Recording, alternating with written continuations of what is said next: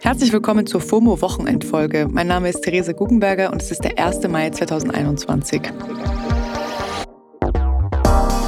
Heute ist ein Tag, den Berlin ja normalerweise maskenlos mit hunderten anderen Menschen auf der Straße verbringen würde, aber dieses Jahr wohl leider wieder nicht.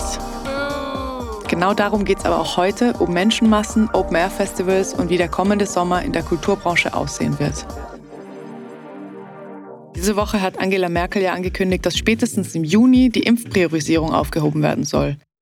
Heißt also, dass sich alle, unabhängig von Alter und Vorerkrankung, um eine Impfung bemühen können sollen.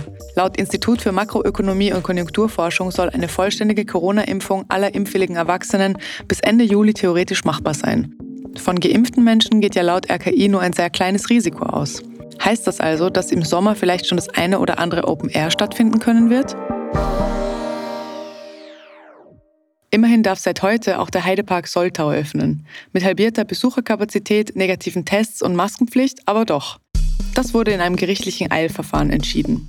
Durch das Hygienekonzept und eine damit geringere Ansteckungsgefahr sei der Heidepark mit Zoos und Tierparks gleichzusetzen, befand das Gericht. Und die sind ja immerhin offen.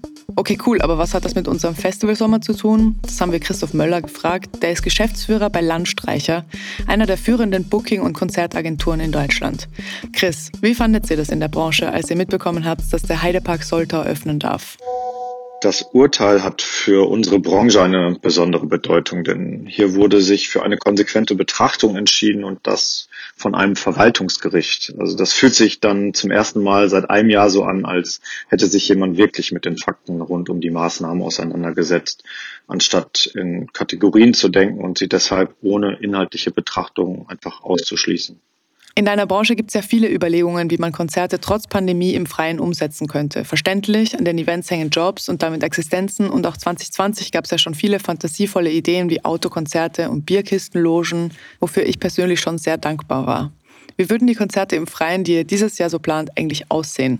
Ja, es gibt da verschiedenste Konzepte. Wir zum Beispiel haben uns wie im letzten Jahr dem Thema Picknickkonzerte gewidmet. Im Ablauf sind die meisten Konzepte aber sehr ähnlich. Wir nehmen eine Fläche von mindestens fünffacher Größe für die jetzige Anzahl Besucherinnen und genügend Platz für Wegführung und Mindestabstand zu schaffen. Und auf all diesen Wegen besteht auch Maskenpflicht. Der Einlass ist strukturiert und wird entweder durch Personennachverfolgungs-Apps ergänzt oder auf behördliche Anordnung können die Tickets erst entwertet werden, wenn ein Tag tagesaktueller negativer Antigentest vorliegt. Und auf den vorher schon durch Personal zugewiesenen Picknickdecken können sich dann kleine Gruppen von zwei bis vier oder Einzelpersonen nach Länderbeschluss frei bewegen und haben genügend Platz für Bewegung und Spaß. Um weitere Kontakte neben Ein- und Auslast im Toilettengang zu vermeiden, haben wir kaum Gastroangebote, wie man es sonst gewohnt ist bei Open Airs. Dafür können sich die Besucherinnen dann von zu Hause ihre Verpflegung mitbringen. Okay, klingt erstmal gut und für mich auch weitgehend ungefährlich, aber wie schätzen das wissenschaftliche ExpertInnen ein? Ich frage mal die Science Cops von Quarks. Maximilian Döckel und Jonathan Focke sind quasi wissenschaftliche Fact-Checker. Ihren Podcast findet ihr auch hier auf Spotify. Science Cops, was haltet ihr von möglichen Open-Air-Veranstaltungen? So eine Veranstaltung, ein Konzert zum Beispiel, kann an sich durchaus sicher sein. Da gab es ja auch schon einige Tests jetzt in letzter Zeit. Das Problem sind aber nicht die Veranstaltungen selbst, sondern das Ganze drumherum. Die Leute müssen ja auch dahin kommen, sind dann einfach super viele Menschen unterwegs, sie treffen sich vorher, fahren dann zusammen dahin ähm, und damit steigen natürlich dann auch die Möglichkeiten für Infektionen. Man darf nicht vergessen, bei so einem Testkonzert wie jetzt in Barcelona, da halten sich natürlich alle dann auch super an die Regeln. Wenn dann aber der Alltag einkehrt, dann wird man wieder unvorsichtiger, kennen wir alle. Ähm, Veranstaltungen waren ja damals das Erste, was man gestoppt hat. Und das Zeichen, das man setzt, wenn man Großveranstaltungen wieder zulässt, ist eigentlich, alles geht wieder. Okay, und wie beeinflusst das kürzlich geänderte Infektionsschutzgesetz mögliche Open-Air-Veranstaltungen? Naja, das ist relativ klar geregelt. Ab einer Inzidenz von 100 sind Veranstaltungen komplett verboten, egal ob drinnen oder draußen. Äh, wenn die Inzidenz unter diesen Wert sinkt, müssen die einzelnen Bundesländer dann entscheiden und die könnten das dann wieder zulassen. Äh, die müssen es aber nicht. Und große Veranstaltungen werden mit ziemlicher Sicherheit dann auch nicht das erste sein, um das man sich kümmert. Da geht es dann vielleicht erstmal darum, dass man seine Freunde wieder treffen kann. Und ganz ehrlich, bis wir überhaupt mit den momentanen Maßnahmen dann wieder unter 100 sind, das dürfte auch noch eine ganze Weile dauern. Hm, das klingt ja nicht so zuversichtlich. Glaubt ihr also nicht an Veranstaltungen im Freien diesen Sommer? Ja, auch auf die Gefahr, dass wir da jetzt die großen Spielverderber sind. Also man sollte sich noch keine zu großen Hoffnungen machen. So mehrtägige Festivals vermutlich sowieso nicht. Man müsste dann ja alle Leute jeden Tag testen. Das wäre extrem viel Organisationsarbeit. Es kann sein, dass so einzelne Konzerte vielleicht im Spätsommer ähm, möglich sind, wenn die Infektionszahlen bis dahin gesunken sind. Aber wir haben ja bei der Pandemie vor allem eins gelernt, nämlich dass man solchen Prognosen, äh, ja, da muss man vorsichtig mit sein. Äh, viele haben ja auch gehofft, dass es ähnlich wie im letzten Jahr schon im Frühling deutlich besser werden würde. Dann kam doch die britische Corona-Mutation, die Zahlen gingen wieder stark nach oben. Also versprechen äh, sollte man da ehrlich gesagt einfach mal gar nichts. In Großbritannien werden ja auch schon längst wieder Großveranstaltungen gebucht, als wäre es nichts. Aber hier in Deutschland schaut es nicht wirklich nach einem Festivalsommer aus.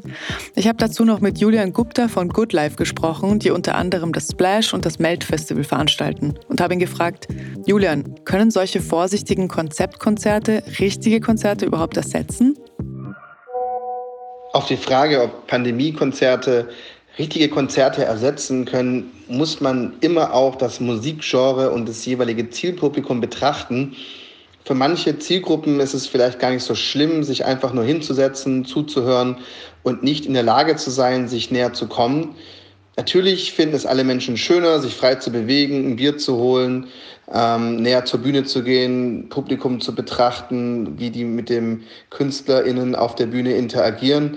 Aber was in dem einen Genre vielleicht noch erträglich ist, ist in Genres, zum Beispiel Hip-Hop-Shows, härtere Rock-Shows, elektronische Musik, eigentlich eher unüblich beziehungsweise auch gar nicht durchführbar.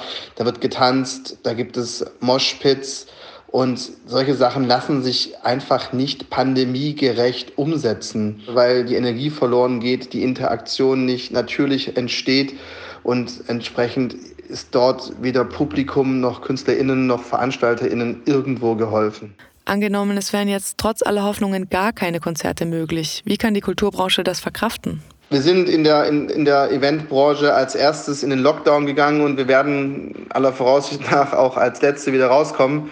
Und auch wenn wir kämpfen und versuchen, ähm, was zu verändern, wenn wir uns ähm, anpassen und Konzepte schreiben, ist es einfach eine sehr, sehr prekäre Situation. Natürlich eine Firma wie Good Life kommt mit der ganzen Geschichte einigermaßen gut klar, wenn wir den finanziellen Part angucken. Zumindest geht es uns deutlich besser als vielen EinzelverdienerInnen oder eben BühnenhelferInnen, die stehen zwar jetzt ein bisschen mehr im Fokus, weil sich eben auch viele Firmen ihrer Verantwortung bewusst sind und darum bemühen, dass eben die MitarbeiterInnen, die ihnen eben einfach nur helfen, die Konzerte umzusetzen, unterstützt werden.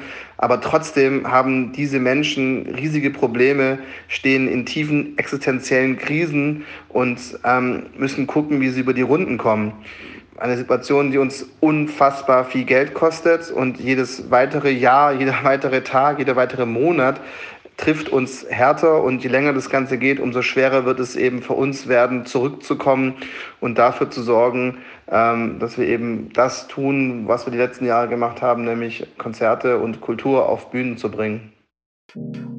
Uff, was immer auch passiert, ist es auf jeden Fall eine gute Idee, kleinere Kulturschaffende zu unterstützen. Julian hat uns als konkreten Vorschlag genannt, Ticketkosten bei Absagen nicht zurückzufordern, wenn es einem irgendwie finanziell möglich ist. Aber es gibt verschiedene Initiativen zur Unterstützung von Künstlerinnen in diesen Zeiten. Wir verlinken euch einige davon in den Show Notes. Wir hoffen auf einen schnellen Impffortschritt für die Branche, aber ehrlicherweise auch einfach für uns selbst. Einen schönen 1. Mai euch noch. Das war's für heute mit FOMO. Nächste Woche hört ihr meine Kollegin Dana Sarin wieder, genau hier auf Spotify.